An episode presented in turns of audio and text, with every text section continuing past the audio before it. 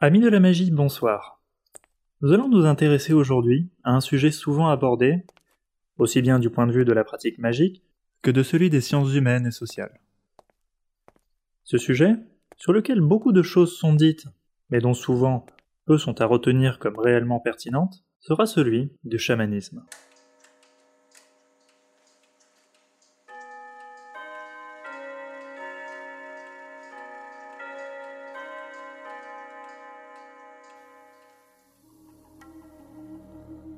Commençons comme il se doit en tout domaine et pour tout sujet, par clarifier la terminologie. Les mots doivent toujours se voir attribuer leur sens véritable, faute de quoi l'on ne peut que se perdre dans ce que Hegel appelle la grande nuit de l'intelligence, où tous les concepts sont gris. Par-delà l'incontournable obligation intellectuelle, saisir l'essence du chamanisme nous permettra de comprendre pourquoi celui-ci ne constitue pas une simple et en définitive obsolète curiosité ethnographique mais demeure aujourd'hui, comme toujours, inséparable de la pratique magique. Notre hypothèse de travail est donc la suivante. Le chamanisme peut, et doit, se voir étudié non seulement en tant que phénomène culturel, historiquement et géographiquement assignable, mais demande à être inséparablement saisi comme substrat de toute existence conduite selon les préceptes de la voie magique. Dans son ouvrage le chamanisme ou les techniques archaïques de l'extase, paru en 1951 et devenu un classique, Mircea Eliade propose de séparer conceptuellement le chamanisme de ce qu'il décrit comme la masse grise et confusionniste de la vie magico-religieuse des sociétés archaïques considérées dans son ensemble. Pour Eliade, le chamanisme, pris dans son sens strict et exact, présente déjà une structure propre et trahit une histoire qu'il y a tout avantage à préciser. L'auteur prend donc soin d'écrire que le chamanisme stricto sensu est par excellence un phénomène religieux sibérien et central-asiatique. Le vocable nous vient, à travers le russe, du tongus chaman. Si l'on suit Mircea Eliade, le chamanisme considéré d'un point de vue sémantique est donc reconductible à une zone géographique et culturelle, celle de l'Asie centrale, plus particulièrement de la Sibérie. Dans ce contexte, ce qui définit proprement le chamanisme, et rend compte de la spécificité du chaman en tant que pratiquant de l'occulte, n'est autre que l'extase. Il s'agit d'un état de conscience différent des états habituels, et pour cette raison couramment qualifié d'altéré, dans lequel une personne se tient littéralement hors d'elle-même. Mircea Eliade, exposant dans le même ouvrage les techniques chamaniques et leur symbolisme en Chine, parle à ce propos de voyage en esprit et précise que comme partout ailleurs, l'extase permettait aussi bien le vol magique du chaman que la descente d'un esprit. Cette dernière n'impliquait pas forcément la possession, l'esprit pouvait inspirer le chaman. Peu importe dans le cadre de notre exposé que les Chinois aient probablement privilégié la dimension symbolique par rapport à l'aspect concret, car c'est l'analyse générale seule qui fait sens pour nous. Cette faculté de sortir de soi-même, de s'échapper de son corps physique, est ce que l'on pourrait appeler la signature existentielle de l'authentique chaman. Pierce Vitebsky, dans une étude intitulée Les chamans et sous-titrée Le grand voyage de l'âme, force magique, extase et guérison, le constate en ces termes. Il semblerait que l'âme du chaman sibérien soit à même d'en quitter le corps pour visiter d'autres lieux, particulièrement le monde supérieur, céleste, et le monde inférieur, ou souterrain. Cette capacité, dont la tradition existe dans certaines parties du monde et non dans d'autres, permet de parler de société et de culture clairement chamanistes. Le chaman est donc un individu capable de provoquer en lui-même un état de transe, le plus souvent lors de cérémonies et à l'aide d'adjuvants tels que plantes hallucinogènes, tambours rituels, chants, etc. Transe qui conduit par l'extase à une libération momentanée des conditions physiques objectives. Deux points sont à considérer immédiatement. Tout d'abord, la transe chamanique est active et non passive, au contraire de ce qui s'observe dans d'autres traditions. Par exemple, le vaudou, dans lequel les adeptes frappés par la transe sont dits chevauchés, c'est-à-dire possédés par les esprits ou loin. Ou encore, dans les cas de médiumnité. Citons à nouveau Pierce Vitebsky. Une définition plus large inclut tout individu capable de contrôler sa transe et, en ce sens, les chamans diffèrent des autres médiums que certains esprits possèdent et dominent, comme et quand ils le choisissent. Mario Mercier, lui-même initié au chamanisme, rejoint cette position en écrivant dans Chamanisme et chaman, le vécu dans l'expérience magique, la faculté de s'entretenir avec les esprits n'est pas le privilège exclusif du chaman. De tout temps, il y a eu au sein de toutes les sociétés, de toutes les civilisations, les primitives comme les plus avancées, des humains en relation avec l'ailleurs. Les récits traditionnels en font foi. Aujourd'hui encore, les médiums, qui sont les inspirés modernes, sont en contact avec les esprits qui se présentent à eux. La question est de savoir s'ils contrôlent les forces qui les animent ou si au contraire, ils sont possédés par elles alors que pour le chaman, la question de la possession ne se pose pas.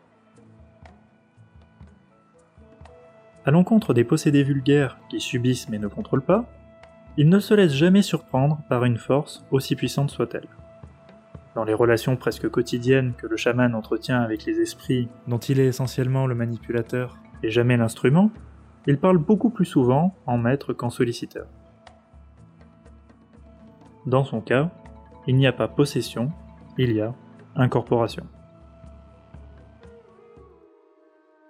Si le caractère actif de la transe constitue la première caractéristique de l'extase chamanique, sa finalité sociale en forme, dans les sociétés traditionnelles tout au moins, la seconde.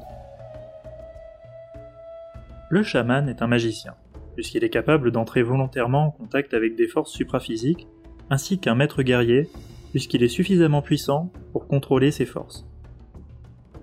Mais il est aussi, plus largement, un agent régulateur du champ social. Dans sa contribution à l'ouvrage collectif sous la direction de Shirley Nicholson, contribution titrée La voix de l'aventurier dans le chamanisme du Pacifique, Serge King note Fondamentalement parlant, le chaman se sert des états altérés de conscience pour communiquer avec et influencer les forces de la nature et de l'univers, cela au profit de la société. Pour s'en rendre capable, il pratique dans tous les cas l'accumulation de pouvoir intérieur. Voici donc les trois traits caractéristiques du chaman. La pratique des états altérés de conscience, la maîtrise des événements en vue d'un bénéfice social, l'accumulation de pouvoir intérieur. La fonction de régulateur du champ social que possède traditionnellement le chaman peut revêtir une dimension thérapeutique, voire thaumaturgique, lorsqu'il s'agit pour celui-ci d'aller rechercher l'esprit d'un des membres du groupe. Esprit, retenu sur d'autres plans de réalité. Ces plans, inaccessibles aux hommes normaux, peuvent se situer à un niveau supérieur comme inférieur à celui dans lequel nous vivons, sans qu'il entre dans ces termes de connotation moralisatrice. Rappelons en effet que du point de vue de la connaissance traditionnelle, ce qui sépare les différents plans, c'est simplement l'intensité vibratoire de l'énergie propre à chacun d'eux, et non d'hypothétique qualité morale. Envisagé sous cet angle, le chamanisme repose, comme l'expose Mircea Eliade dans son ouvrage déjà cité, sur une topographie cosmologique ternaire. Cet auteur écrit La technique chamanique par excellence consiste dans le passage d'une région cosmique à une autre, de la Terre au ciel ou de la Terre aux enfers. Le chaman connaît le mystère de la rupture des niveaux. Cette communication entre zones cosmiques est rendue possible par la structure même de l'univers. Celui-ci, en effet, est conçu en gros comme ayant trois étages. Ciel, terre, enfer, reliés entre eux par un axe central.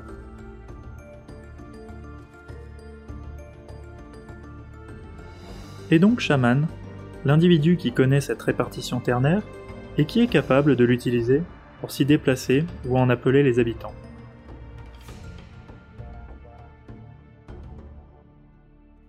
Alessandra Orlandini Carcreff le résume lorsqu'elle écrit aux toutes premières lignes de l'introduction à son ouvrage intitulé Chamanisme. Le chamanisme n'est pas une religion. Il s'agit plutôt d'un système de croyances magico-religieuses qui fonde son existence sur le lien entre trois sphères. Le monde terrestre, peuplé par les hommes, le monde souterrain des morts et le monde céleste des divinités. Cette communication s'effectue grâce à un opérateur du sacré, le chaman, qui se déplace à travers les différents univers après avoir sombré dans un état de transe. Une connaissance même sommaire des mythologies permet de constater que cette conception n'est pas l'apanage des civilisations asiatiques. Elle a en effet existé jadis sur le continent européen, avant que les religions abrahamiques n'y importent, puis n'y imposent leur propre représentation. Pour prendre un seul exemple, l'ancienne religion germanique, jadis solidement implantée en Scandinavie, se représentait un univers triplement étagé. À Midgard, le monde des êtres humains faisait pendant Asgard, celui des dieux, et Utgard, celui des êtres et forces de nature chtoniennes.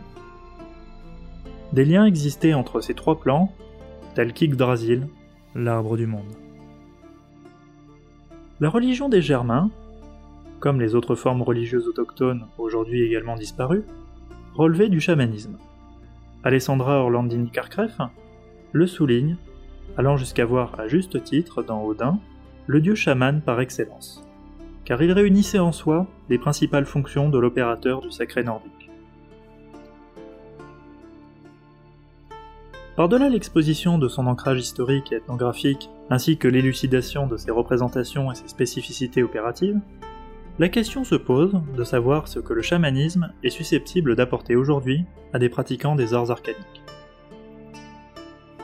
Pour ceci, l'étude académique ne saurait en effet constituer une fin en soi, quelque exaltante puisse être par ailleurs cette étude d'un point de vue intellectuel. Ici, connaître, c'est vouloir, et donc inséparablement agir. Pour reprendre le titre du remarquable ouvrage de Ghislaine et Lucien Géraldin, la magie est un savoir en action. Nous commencerons par remarquer que le chamanisme constitue la forme la plus ancienne de la magie. Et donc, en quelque sorte, l'essence de celle-ci. On trouve dans l'univers du chaman traditionnel tous les éléments constitutifs de celui du magicien. La perception de l'univers comme énergie, la pratique des relations entre les mondes, celle des états modifiés de conscience, le rapport avec les entités, l'utilisation des forces naturelles et des objets consacrés, etc. En ce sens, la manière d'être chamanique ne peut que nous concerner. Elle qui s'ancre sur un rapport au monde fondé sur l'inséparabilité, de la connaissance et de la puissance, mais aussi sur une certaine humilité, basée sur la compréhension, à présent disparue, de la véritable place de l'humanité dans l'univers.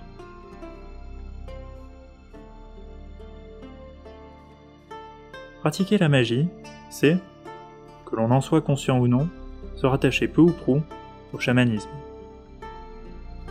Mais à quelles conditions peut-on, à bon droit, se déclarer aujourd'hui explicitement chaman?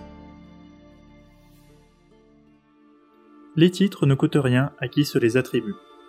Et une certaine mentalité fortement nouvelageuse aiguillonne dans le sens de l'auto-édification des légions de naïfs et de vaniteux. Être chaman au sens strict du terme implique que l'on ait reçu l'enseignement d'un authentique maître. Ce qui suppose bien évidemment ici encore non seulement que l'on en rencontre un, les maîtres en chamanisme ne courant plus beaucoup les rues, mais aussi que celui-ci juge le candidat digne de recevoir l'enseignement qu'il réclame. En admettant que ces deux conditions se trouvent réunies, encore faudra-t-il que le désormais apprenti chaman se révèle capable de supporter les épreuves et les souffrances nécessaires à sa formation aussi bien physiquement que psychologiquement, et d'en triompher. Les lecteurs de l'œuvre de Carlos Castaneda, indépendamment des critiques dont celle-ci a pu faire l'objet, comprendront aisément de quoi nous parlons. Mais ça, c'est un autre sujet.